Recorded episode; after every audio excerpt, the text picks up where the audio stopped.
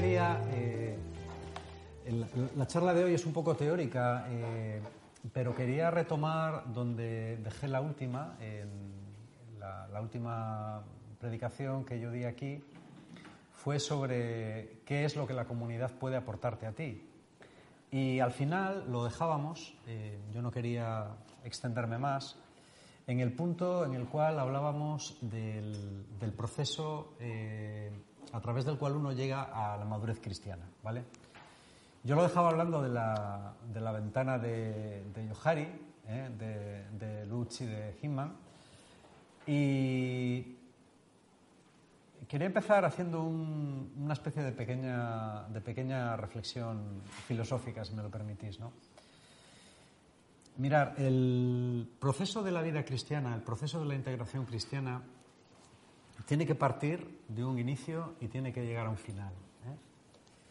Eh, Kant hablaba de que la persona tiene que comportarse de acuerdo con lo que él denominaba un imperativo. ¿eh? Y el imperativo tenía que ser no empírico, no que tú hubieras experimentado, sino categórico. Es decir, que fuera la propia fuerza de la razón la que te llevara a comportarte de una determinada manera. La idea de Kant es muy importante porque sobre esa, esa misma idea de imperativo categórico se basa toda la ética del siglo XX, la filosofía del siglo XX. ¿no? Aunque luego haya también otros autores y otra gente entre la que me incluyo que piensa que al final una ética sin Dios, una ética que solamente se basa en los razonamientos del hombre o en las conclusiones a las que el hombre puede llegar, eh, es tan vacía como cualquier otra cosa que se te pueda ocurrir. Pero bueno, tuvo mucha importancia. ¿eh? El imperativo categórico, como recordaréis, eh, hacía referencia a que tú tienes que obrar como si fueras un, legislador de forma que tus actos se convirtieran en, leyes universales, de forma que el bien que tú haces con tus actos pudiera ser o convertirse en un bien universal. ¿no? Esa la forma de, de poder salir de tus intereses personales y tener una verdadera dimensión ética de servicio hacia toda la humanidad, ¿vale? Esta es la teoría. Pero luego la práctica no es tan fácil. Ya a Kant se le criticó mucho en su época diciendo que, que eso era muy radical. Es decir, que, era muy radical y que era muy difícil de conseguir.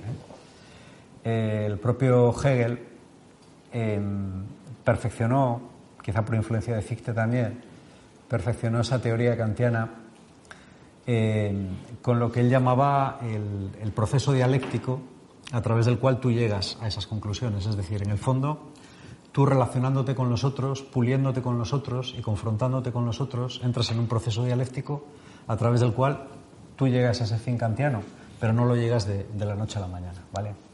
Él hablaba en este, en este término de la necesidad del vesting, ¿eh? que es la determinación para poder alcanzar este, este objetivo. Bueno, es un proceso, ¿vale? Eh, a mí este proceso, que puede sonar muy teórico, me parece muy importante por una razón. Yo creo que las personas, cuando llegan a la comunidad o cuando se acercan a la fe, eh, se acercan en diferentes estados de su conocimiento personal, de su apropiación personal y de su proyección personal. ¿eh? Todo el mundo, todo el mundo tiene que pasar por estas tres etapas. Y esto eh, yo creo que es eh, muy importante tenerlo en cuenta. La primera etapa, como empezábamos a decir en la charla pasada, es la etapa del conocimiento personal. Yo tengo que saber quién soy yo. Es verdad que nunca voy a saber totalmente quién soy yo, porque es muy difícil, pero yo por lo menos tengo que tener un conocimiento fundamental de qué es lo que me mueve, de cuál es mi relación con mis emociones, de qué es lo que quiero, de cuáles son las heridas que tengo, de cuáles son las, las debilidades y las fortalezas que tengo y básicamente tener una idea global de lo que soy. ¿eh? Como mencionábamos el otro día con la ventana de Yohari, hay una parte que conocemos, hay una parte que los demás conocen de nosotros y nosotros no conocemos, hay una parte que nosotros conocemos y los demás conocen, y por último hay una parte, una ventana, que ni nosotros conocemos ni los demás conocen. ¿eh? Bueno, las áreas eh, importantes de... A ver si oye. Se oye. Las áreas importantes del, del conocimiento personal son el área ciega, que es el área que los demás conocen de nosotros mismos y nosotros no conocemos, y el área desconocida, que es lo que nosotros no conocemos, pero los demás tampoco conocen. ¿eh? Si podemos avanzar en el conocimiento de esas partes, tendremos muchas posibilidades de poder desarrollar una vida cristiana y humana plenas. Si no, no. Y me voy a explicar. La mayor parte de las personas mm, no entran en un proceso de autoconocimiento verdadero. No tienen una aproximación sistemática a lo que son ellos. Simplemente viven. Eh, una persona les dice una cosa, otra les dice otra, experimentan, prueban, aciertan, eh, se equivocan y así poco a poco uno va configurando una experiencia personal y una experiencia del mundo. ¿Vale? Esto eh, en algunas personas es más eficaz y en otras menos, pero en general la gente que solamente se conoce de esta forma, digamos, intuitiva o natural, no llega muy arriba. Hay personas que tienen una gran capacidad de observación y de introspección y avanzan más, pero para conocerse hace falta un cierto eh, proceso sistemático, ¿vale? Es el proceso del conocimiento del yo. El proceso del conocimiento del yo es, es lo que digo, es saber cuáles son tus áreas débiles y cuáles son tus áreas fuertes. ¿Cuáles son tus emociones dominantes? ¿Cuál es tu forma de pensar habitual? ¿Cuál es tu estado de ánimo general? Es decir, lo que se llamaría tu carácter básico, extrovertido, introvertido, eh, en fin, ahí entraría toda la caracteriología. Sería saber también cómo son tus relaciones con los demás, y después tener más o menos una interpretación válida de lo que ha sido tu historia. ¿eh? Bueno, pueden parecer muchas cosas. Parece muy complicado, no lo es tanto. en la práctica, el conocimiento personal eh, solamente se consigue meditando, es decir, haciendo mm, introspección y, a ser posible, haciendo una introspección guiada. Obviamente, lo, ideal es sería pues hacer la introspección con un especialista, lo que llamaríamos terapia, aunque no tenga por qué ser para curar nada, sino simplemente para conocer. Eso es caro y es costoso.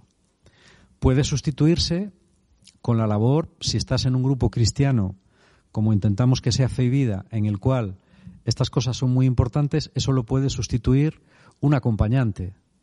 Además tienes la ventaja de que no tienes que pagarle. ¿Eh? Eh, Incluso un amigo, una persona un poco más experimentada, puede servirte para este proceso dialéctico del que hablaba Hegel, de ir, eh, bueno, pues con, tesis y antítesis, llegar a una síntesis real, ¿no? Entre lo que los demás perciben, lo que tú percibes. De esa manera te vas apropiando un poco del, yo ciego. El yo ciego normalmente, o, o el área ciega del yo, es un área que se, se averigua hablando con los demás y sin tener miedo a lo que los demás nos puedan decir. Hay personas que jamás preguntan sobre lo que los demás piensan de ellas porque tienen miedo a ser heridos más. Tienen miedo a que el falso yo que se han montado para poder sobrevivir se vea dañado si los demás les dicen lo que verdaderamente piensan de ellos. Pero claro, esto es el, pescado que se muerde la cola. ¿eh? Nunca podrás mejorar tu autoestima, nunca podrás si no sabes quién eres y nunca sabrás quién eres si no te arriesgas a que los demás te digan lo que piensan de ti. ¿Vale? Luego, con, los, con lo que los demás te dicen, tú tienes que hacer tu propia síntesis. Tampoco tienes que tomarlo eh, al pie de la letra. Bueno, tienes que decir, ¿vale? A ver, ¿qué puedo coger de esto que me han dicho que me sirva para conocerme mejor a mí mismo? En este aspecto del conocimiento personal eh, es muy importante ir a saco y no tener miedo. ¿eh? Es difícil entrar eh, en las áreas más ocultas, más dolientes y más profundas de nuestro ser. A veces hay que hacerlo con cuidado. Mm, tenemos que tener eh, una cierta precaución, pero también tenemos que tener en cuenta que cuanto más profundicemos en lo que somos, más seremos lo que tenemos que ser. Entonces el miedo es un mal consejero. Hay que preguntar a los demás para conocer el área ciega y hay que trabajar con los demás para junto con ellos conocer el área oculta, es decir, aquello que nosotros no conocemos de nosotros mismos y los demás tampoco. ¿Vale? Entonces tenemos esta primera parte, el autoconocimiento. El autoconocimiento es fundamental. Tenemos que saber quiénes somos. Para saber quiénes somos tenemos que aceptar el juicio de los demás. Las personas que no reciben el juicio de los demás, puede ser porque están muy disociadas o puede ser porque están muy heridas, están condenadas a no crecer. Y además suelen estar condenadas a sufrir mucho. Normalmente las patologías, las psicopatologías, se centran mucho en este área. Las personas que no son capaces de acceder a su propio yo están condenadas a vivir disociadas. Vivir disociado, ¿qué es? Es no vivir en contacto con tu propio yo. ¿Vale? Eh, hay una forma falsa de, acceder al propio yo, eh, como también de apropiarse del propio yo, que es la segunda etapa, y, de proyectar el, yo, que es la tercera etapa que veremos a continuación. ¿Vale? Eh, esa etapa falsa es la de ponerte una especie de exoesqueleto que te lo proporciona la ideología. La ideología puede ser del tipo que sea. Puede ser política, puede ser religiosa, puede ser, por ejemplo, tú puedes decir, no, yo soy un católico, o yo soy un judío, o yo soy un proletario, o yo soy un hombre de izquierdas, y por consiguiente, soy así y así y así y así y así. Pero eso es mentira. Ese, ese yo que está creado por el exoesqueleto de la ideología, no eres tú, es un falso yo. ¿Mm? Eh, te puede sostener, pero eso te va a llevar a una vida inauténtica, terriblemente inauténtica. ¿Vale? Para conocerse a uno mismo, repito una vez más, la clave es la confianza. Hay que tener confianza en los demás, hay que tener confianza en Dios. La gracia de Dios nos ayuda para poder conocernos mejor para entrar dentro de nosotros mismos y descubrir dentro de nosotros mismos alguien que es amado por Dios tal y como es, incluso con las cosas que nos aterrorizan y con las cosas que nos duelen y nos dañan, con toda nuestra historia.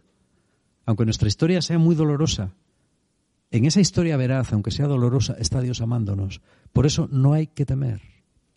La clave del autoconocimiento siempre es la confianza. La confianza en Dios nunca se da si no se da la confianza en los demás. Cuando, cuando tú hablas con personas o intentas ayudar a personas, en acompañamiento, en relación de ayuda incluso en terapia, tú te encuentras que el mayor problema que las personas tienen para crecer es la falta de confianza. No se fían de los demás. Si tú no te fías de los demás, em, no te puedes curar. En, un libro maravilloso que yo he citado alguna vez, de Irving Jalom, se titula The Gift of Therapy, el don de la terapia, él dice que el terapeuta es un facilitador que te acepta incondicionalmente, que no te juzga y que te permite apoyarte en él para tú efectuar el conocimiento de ti mismo a través de sus ojos, que son unos ojos que no son críticos y que no son juiciosos, que solamente buscan la verdad y el bien de ti mismo, tú te apoyas para reconstruir tu propio yo. ¿eh? A mí me parece una metáfora preciosa, me parece una metáfora muy bonita. Yo cuando la leí fue una cosa, una idea de estas que, que, la piensas mucho, ¿no? Porque dices, es una cosa muy bonita, es, es, una especie de explicación perfecta de lo que es la, la, función de la relación de ayuda, ¿no? La función del otro. ¿eh? Cuando el otro realmente es como una especie de, de yo desdoblado, ¿no? Es decir, de alguien que te ayuda a recuperar tu propio yo, tu propia identidad. ¿eh? Pero para eso hace falta confianza. Generalmente las personas que se quedan atascadas en el proceso de crecimiento personal son gente que no se fía. Quizás gente que ha sido muy herida por la vida, por las circunstancias, y no se fía. O quizás es gente que tiene una mala educación, una educación muy negativa, que le ha hecho ver a los demás como personas enemigas que se van a aprovechar de ti en lugar de gente que te va a ayudar a encontrar lo mejor de ti mismo, ¿vale? Es decir, primera etapa, apropiación del yo, autoconocimiento, y la clave de esta etapa es la confianza. Es la confianza. Segunda etapa, el crecimiento personal. Yo diría que es la apropiación del yo. ¿Qué significa apropiación del yo? Em, quizás tendría que encontrar palabras más precisas, pero bueno, a, día de hoy son las que se me ocurren. No sé si son muy precisas o no, ¿no? Pero bueno, entraríamos en conocimiento, apropiación. La apropiación del yo es cuando tú eres capaz de tomar básicamente las riendas de tu vida. Es decir, tú ya no eres esclavo de tus emociones, no eres esclavo de tus malos hábitos, y no eres esclavo de las tendencias, eh, por decirlo de alguna manera, eh, más bajas de tu propia identidad personal. ¿eh? La Biblia lo llama esto la adquisición del carácter. Es, por ejemplo, esto es una idea muy, muy querida San Pablo. ¿Qué es el carácter cristiano? El carácter cristiano es aquel conjunto de virtudes que a ti te permite comportarte como un cristiano. ¿Vale? Una vez que tú tienes el suficiente conocimiento de ti mismo, puedes empezar el proceso de apropiación. A ver, estas tres etapas, conocimiento, apropiación y proyección, son etapas que yo las distingo eh, metodológicamente, pero que existencialmente se superponen. Es decir, eh, una empieza cuando la otra no está acabada ¿eh? y al final acaban ciertamente superpuestas, pero siempre tiene que una tiene que estar lo suficientemente lograda antes de que empieces a construir sobre ella la siguiente. Si, no, no puedes. Es decir, si no tienes un conocimiento suficiente de ti mismo, no vas a poder lograr una apropiación de vida. Si no tienes una apropiación de vida, no intentes una proyección porque va a ser un desastre. ¿eh? No es que tengas que terminar una para acabar la otra porque entonces te morirías sin conseguir nada. Pero tienes que haber avanzado por lo menos un trecho en, la anterior para poder construir la siguiente. ¿eh? No sé si esto se, se, entiende o no. No es fácil de explicar, ¿eh? pero bueno, yo creo que la idea es, tampoco es complicada. La apropiación es la creación del carácter. La apropiación es cuando yo sustancialmente hago lo que quiero hacer. Sustancialmente. Y cuando no hay nada en mis emociones, en mis traumas, en mis trabadas personales o en lo que sea que me impide ser quien básicamente quiero ser. No hablo de la perfección. ¿eh? Esta etapa no es la de la perfección. Eh, es la del inicio, digamos, del, crecimiento personal. Una persona que tiene carácter es una persona que básicamente es quien quiere ser. No al 100%, pero es quien quiere ser. No es alguien dominado por un mal hábito que quiere dejar, pero no puede. No es alguien dominado por unas emociones que quiere dominar, pero se apoderan de él y, le impiden cualquier tipo de progreso una y otra vez. ¿eh? No es alguien dominado por unas circunstancias externas mm, que él percibe como, peligrosas o como mm, limitantes, como pueden ser el miedo a los demás, la vergüenza hacia los demás, el qué dirán los demás, que le impiden ser o que le impiden actuar como él cree que tiene que actuar o ser como cree, como cree él que tiene que ser. ¿Vale? Aunque tenga fallos en todas estas áreas, sin embargo, lo esencial lo tiene controlado. Vive como quiere vivir. Y es capaz de enfrentarse a aquellas cosas que son contradictorias con lo que él cree que es correcto. ¿eh? Aquí estaríamos ya en el imperativo categórico de Kant. ¿Vale? Es decir, la primera parte del proceso eh, eh, dialéctico, ¿no? del Bestingmund de la determinación, ya está conseguida uno tiene carácter. Solamente se puede trabajar con gente con carácter. La gente que no tiene un mínimo carácter consolidado no es útil para nada o es muy poco útil, ¿vale?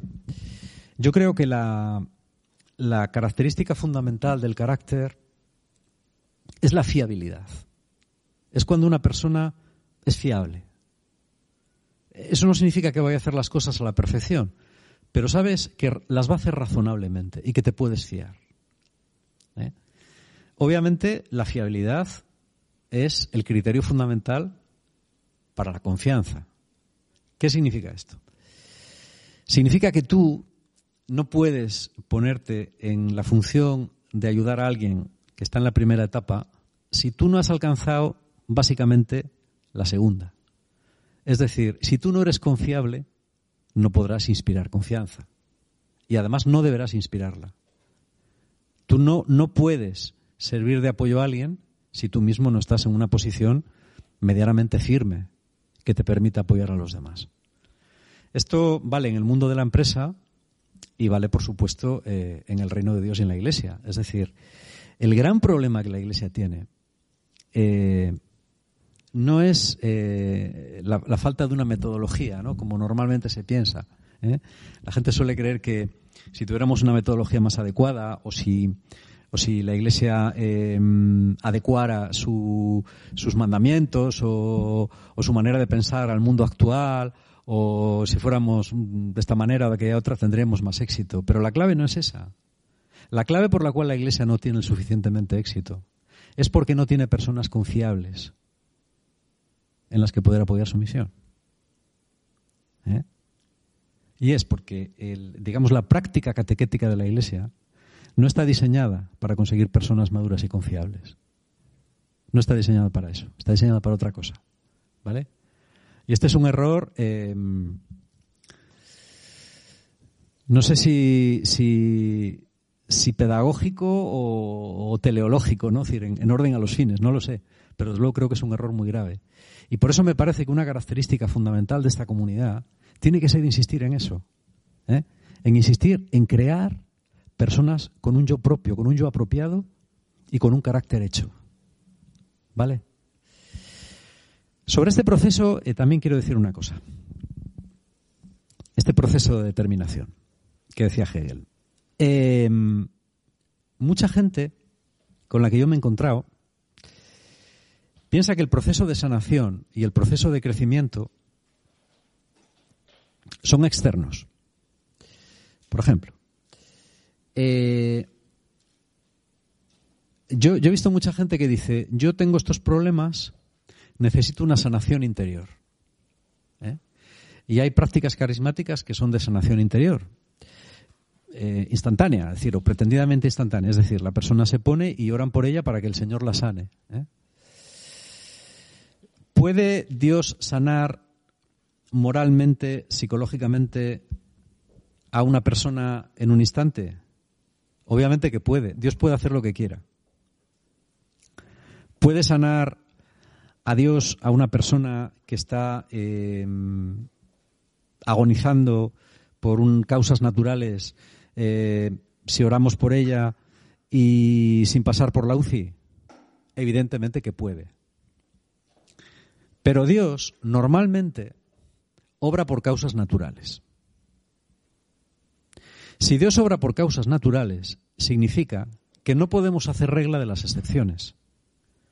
Se puede orar por los enfermos y también se puede orar por la sanación interior. Pero hay de aquel que crea que la sanación interior, el crecimiento personal y el proceso de apropiación del yo se consiguen externamente. ¿Vale? Eso es una falacia. La gracia, claro que ayuda, por supuesto, si no aquí estaríamos hablando de psicología positiva o, de filosofía pelagiana, qué sé yo. ¿eh? No, no, no. Eh, la gracia está presente en todo este proceso. Sin la gracia no vamos a ningún lado. ¿Vale? Yo la, la gracia la doy por sentada. No podemos conseguir ni el conocimiento del yo ni la apropiación del yo sin la acción del Espíritu Santo en nosotros. Pero pobre de ti si piensas que esa es una cosa externa a ti que te va a venir dada, que te va a venir dada por una sanación interior o que te va a venir dada por una terapia. ¿eh? Hace poco yo estoy suscrito a un par de dos o tres revistas de, de psicología y me mandan artículos. El otro día me mandaron uno que lo leí así por encima y hablaba, él decía, las limitaciones de la palabra hablada en terapia. ¿eh? Y decían varios terapeutas, eh, muchos clientes se creen que solamente por el hecho de hablar con el terapeuta van a cambiar. Y no se dan cuenta de que el terapeuta es una referencia, no el agente del cambio. El agente del cambio eres tú. El terapeuta puede ayudarte a hacer lo que tienes que hacer, pero al final tienes que hacerlo tú. Si vas al gimnasio, el terapeuta es como el monitor. El monitor te dice lo que tienes que hacer. Pero el que tiene que hacer los ejercicios de no comer más de la cuenta, de hacer estiramientos y de hacer ejercicio para adelgazar o, fortalecerte, no es él, eres tú. Él no puede hacerlo por ti. Esto es igual. ¿Eh? Yo me encuentro cada vez más cristianos eh, que viven en una especie de mundos de yuppie y que creen que la sanación interior, el crecimiento personal, se hace desde fuera. Y no se hace dando pasos. Es la propia vida la que te ayuda a crecer. Es esta dialéctica de la que hablaba Hegel. Sin esta dialéctica de relación con los demás, de toma de decisiones, de aciertos y de fallos, ¿eh? sin este bestimum, esta determinación, tú no puedes conseguir nada. Es un proceso vital. La sanación no se encuentra fuera de ti, se encuentra en la vida. Es un proceso constructivista, por decirlo de alguna manera. Esto es muy importante entenderlo. Tienes que trabajar, tienes que tomar decisiones, tienes que equivocarte y tienes que ser herido para poder alcanzar la madurez del yo. Si te quedas en tu casa, si, mm, eh, si no tomas decisiones, si no te arriesgas, nunca vas a crecer. ¿Vale? Bueno, la tercera etapa, y ya termino con esta porque no, quiero enrollarme mucho, es la etapa del, lo que yo diría, lo que yo llamaría la proyección del yo. Es decir, hemos hablado del conocimiento, hemos hablado de la apropiación. El conocimiento significaría conocerte a ti mismo y aceptarte como eres. Eh, el segundo es apropiarte de los rasgos fundamentales de ti mismo para poder tú ser tú y no vivir a merced de las circunstancias externas. Y la tercera función es la función de la proyección del yo. Es decir, lo que vas a hacer. ¿Qué vas a hacer con tu vida? ¿Eh? Aquí entraría la vocación. ¿De acuerdo? El otro día decíamos que la vocación era, eh, se encontraba en, la tangente entre tus capacidades y tus sueños. Bueno, es una forma un poco poética de decirlo, ¿no? Yo creo que la vocación se encuentra allí donde se cruza eh, tu, capacidad con tus deseos, con las necesidades del mundo. Uno tiene que tener una idea muy clara de, para qué está en esta vida. Yo últimamente estoy, estoy leyendo, bueno, siempre en la medida en la que yo puedo leer. Yo no soy un profesional de, la lectura ni del pensamiento, ¿no? Por consiguiente, eh, todo lo que yo puedo leer es, es a un nivel superficial, pero bueno, Estoy leyendo bastante eh, o estudiando bastante a filósofos de la posmodernidad. ¿eh? Y no sé cómo deciros. Eh, acabo, acabo harto. el otro día estaba leyendo un, pasaje de, Habermas y, yo decía, esto, es absurdo completamente. Es decir, yo, me, yo me preguntaba, ¿cómo cómo al final, en, el hombre actual, el lenguaje ha acabado por, suplantarlo todo. ¿eh? Es decir, al final el, hombre eh, ha sido absorbido por el lenguaje, totalmente, totalmente. ¿no? Ya no somos más que un producto del lenguaje y esto podemos verlo en, muchos aspectos. Si os fijáis, por ejemplo, en, estos días en los que hablo se está desarrollando la campaña electoral a la, Comunidad de Madrid, y que está adquiriendo unos tintes eh, dialécticos extraordinarios, ¿no? dialéctica, pero de, la mala. ¿eh? Ya pasó en campañas como la de Trump y, parece ser que es una de las características de la, nueva política. ¿no? Todo se ha convertido en lenguaje. Todo es lenguaje. Lo real está absorbido por el lenguaje. Por el eslogan, ¿eh? Por ejemplo, cuando se habla, eh, me hace mucha gracia escuchar a Pablo Iglesias hablar de los fascistas y el fascismo, ¿no? pero este hombre, que se supone que es doctor en políticas, ¿sabe lo que está diciendo? ¿Eh? Eso son... Eh, em, eso ya es un discurso alrededor del discurso, es una especie de meta de, metalenguaje que ya no tiene ninguna significación con lo real. Bueno, no me voy a meter aquí porque este es un, es, es un tema complejo, ¿no? Pero lo que quiero decir es que cuando el hombre pierde el sentido, ¿eh? Víctor Frankl decía que el hombre solamente llega a ser, así como su maestro Freud, ¿no? Que fue uno de los que inició toda esta debacle, ¿no? porque niegas, o sea, al negar este principio kantiano de que el hombre es responsable de sus actos y decir que no, que el hombre ya no es responsable de sus actos porque está el inconsciente y la madre que lo compró, bueno, todo esto va a ser, va a ser uno de los padres, ¿no? De la de esta nueva de, la posmodernidad y de y del, del, nuevo pensamiento y de todas estas historias. Y en el fondo el problema es, es, bueno, Frankel, que fue discípulo de Freud, le dio una vuelta a Freud diciendo, no, no, no, es que el, lo importante del hombre es el telos, es decir, es el destino. ¿eh? Eh, Frankel lo aprendió muy bien porque lo aprendió en Auschwitz. ¿Mm? Freud nunca tuvo un gran momento de sufrimiento, un gran momento de, de, declive o de, o de, confrontación fuerte en su, en su vida. Y lo mismo les pasa a muchos filósofos postmodernos. ¿no? Sin embargo, Frankel sí lo tuvo. Frankel estuvo varios años en Auschwitz. Y él se dio cuenta en la práctica de lo que eran las cosas y se dio cuenta de que solamente la proyección del hombre es la que revela al hombre y que el hombre sin proyección es una pasión inútil, como decía Sartre. ¿Eh? Entonces, cuando nos proyectamos, encontramos nuestra propia dimensión. ¿Y hacia dónde tenemos que proyectarnos? Hacia donde nos lo indica Dios. Sin Dios, el hombre queda absorbido por sí mismo. Con Dios, el hombre tiene un destino. Y nosotros aquí hablamos desde Dios y para Dios. El fin del hombre es vivir el reino de Dios. Y el reino de Dios es el amor y el bien, porque Dios es amor. Y esto Juan nos lo dice claramente. ¿eh? Dios es amor. El objetivo del hombre es amar. Nuestro objetivo en la vida es amar. Y solamente amando nos construimos.